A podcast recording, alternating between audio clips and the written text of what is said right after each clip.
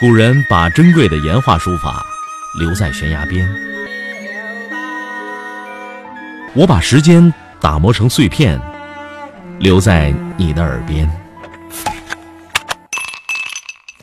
微信收听，拿铁磨牙时刻。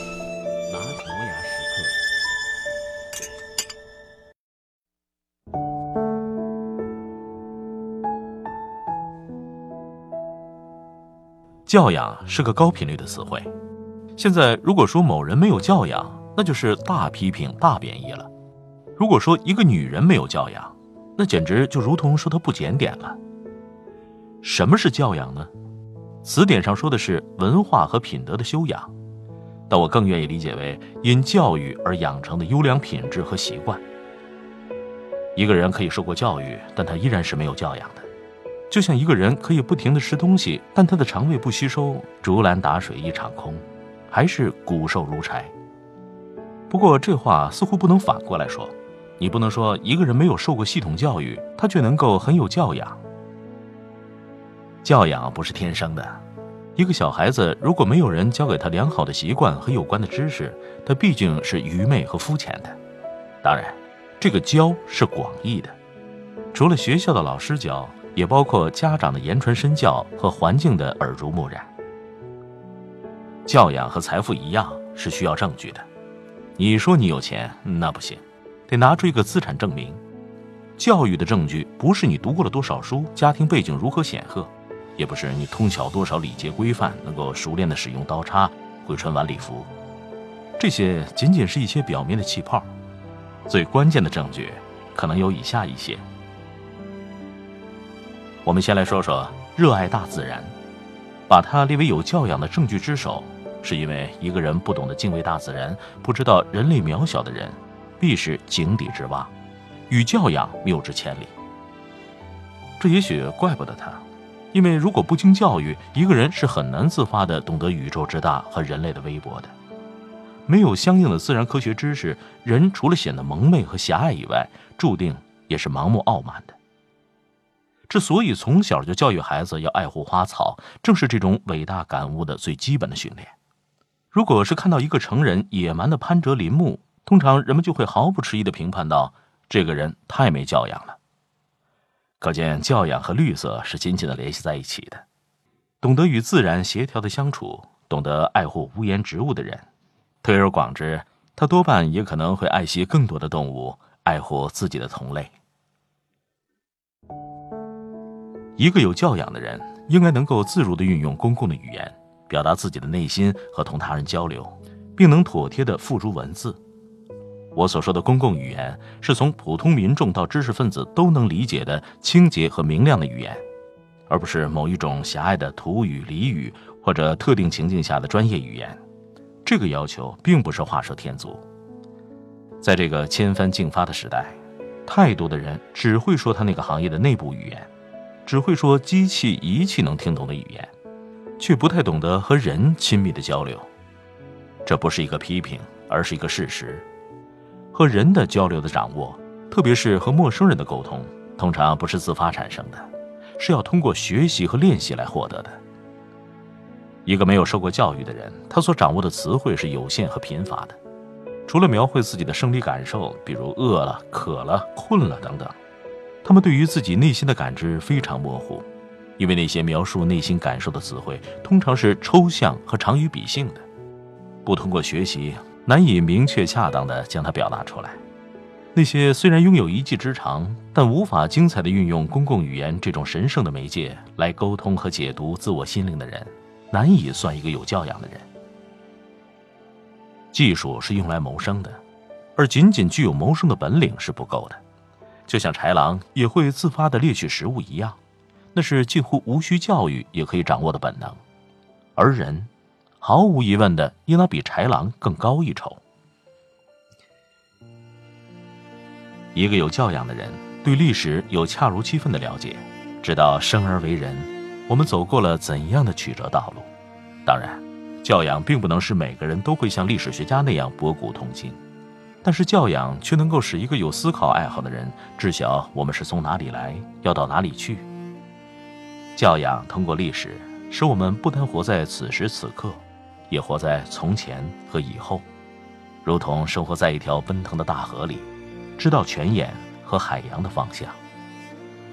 一个有教养的人，除了眼前的事物和得失以外，他还会不由自主地想到他远大的目标。教养把人的注意力拓展了，变得宏大和光明。每一个个体都有沉没在黑暗峡谷的时刻。当你在跋涉和攀援中伤痕累累，但是因为你具有教养，却知时间是流动的，明白暂时与永久，相信遥远的地方一定有峡谷的出口，那里有瀑布在轰鸣。一个有教养的人，特别是女人，对自己的身体有着亲切的了解和珍惜之情，知道他们各自独有的清晰的名称。明了，他们是精致和洁净的，身体的每一部分都有着不可替代的功能，并没有高低贵贱的区别。他知道自己的快乐和满足有很大的一部分是建筑在这些功能灵敏的感知上和健全的完整上的。他也毫无疑义的知道，他的大脑是他身体的主宰，他不会任由其他器官牵制他的所作所为，他是清醒和有驾驭力的。他在尊重自己身体的同时，也尊重他人的身体；在尊重自我权利的同时，也尊重他人的权利；在驰骋自我意志的骏马时，也精心维护着他人的茵茵草地。一个有教养的人，对人类种种的优秀品质，比如忠诚、勇敢、信任、勤勉、互助、舍己救人、临危不惧、吃苦耐劳、坚贞不屈，充满敬重、敬畏、敬仰之心。不一定每一个人都能够身体力行，但他懂得爱戴和歌颂。人不是不可以怯懦和懒惰，但他不能把这些陋习伪装成高风亮节，不能出于自己做不到高尚，就诋毁所有做到了这些人是伪善。你可以跪在泥里，但你不可以把污泥抹上整个世界的胸膛，并因此煞有介事地说到处是污垢。有教养的人知道害怕。知道害怕是件有意义、有价值的事情，他明白自己的限制，知道世界上有一些不可逾越的界限，知道世界上有阳光，阳光下有正义的惩罚。由于害怕正义的惩罚，因而约束自我，是意志力坚强的一种体现。有教养的人知道仰视高山和宇宙，知道仰视那些伟大的发现和人格，知道对自己无法企及的高度表达尊重。而不是糊涂的闭上眼睛，或是居心叵测的嘲讽。教养不是可以一蹴而就的，教养是细水长流的，教养是可以遗失，也是可以捡起来的。教养也具有某种坚定的流传和既定的轨道性。教养是一些习惯的总和，在某种程度上，教养不是活在我们的皮肤上，是繁衍在我们的骨髓里。教养和遗传几乎是不相关的。是后天和社会的产物。教养必须要有教母，在潜移默化和条件反射的共同烘烤下，加以足够的时日，才能自然而然地散发出香气。教养是衡量一个民族整体素质的一张 X 光片，脸面上可以依靠化妆繁花似锦，但只有内在的健硕才经得起冲刷和考验，才是力量的象征。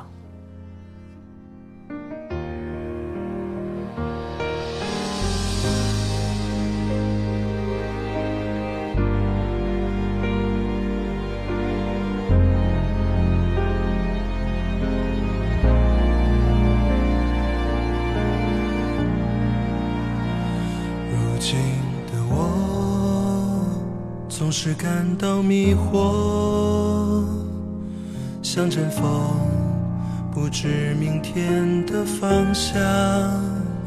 有时失落，偶尔沉默，孤单。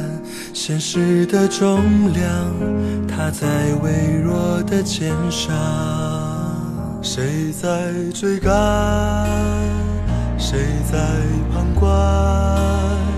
谁在寻觅的路上转了几个弯谁在沮丧谁在悲观你可记得当时我们都是那么的勇敢？那年的愿望当初的梦想实现了多少？还有多少埋藏在路上？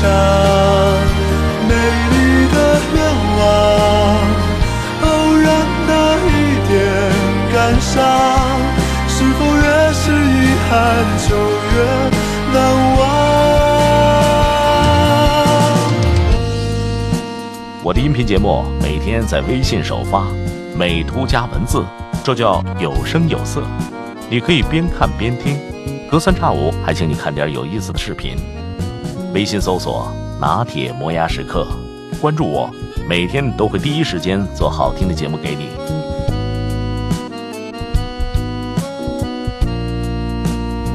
谁在追赶？谁在旁观？谁在寻你的路上转了几个弯？谁在沮丧？谁在悲观？你可记得当时我们都是那么的勇敢？那年的愿望，当初的梦想，实现了多少？还有多少埋藏在路上？美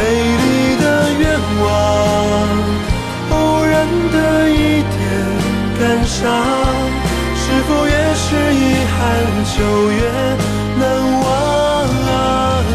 那年的愿望，单纯的梦想，记忆中的阳光，还有星空底下的仰望，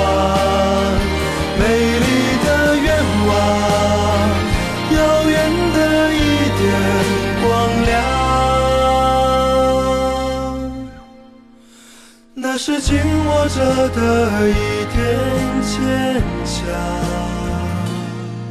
也许我们都是一样，想吃饭不见未来的彼岸，有时脆弱，偶尔撑着一半明天的太阳。照着倔强的平凡，种下的太阳总会如梦般绚烂。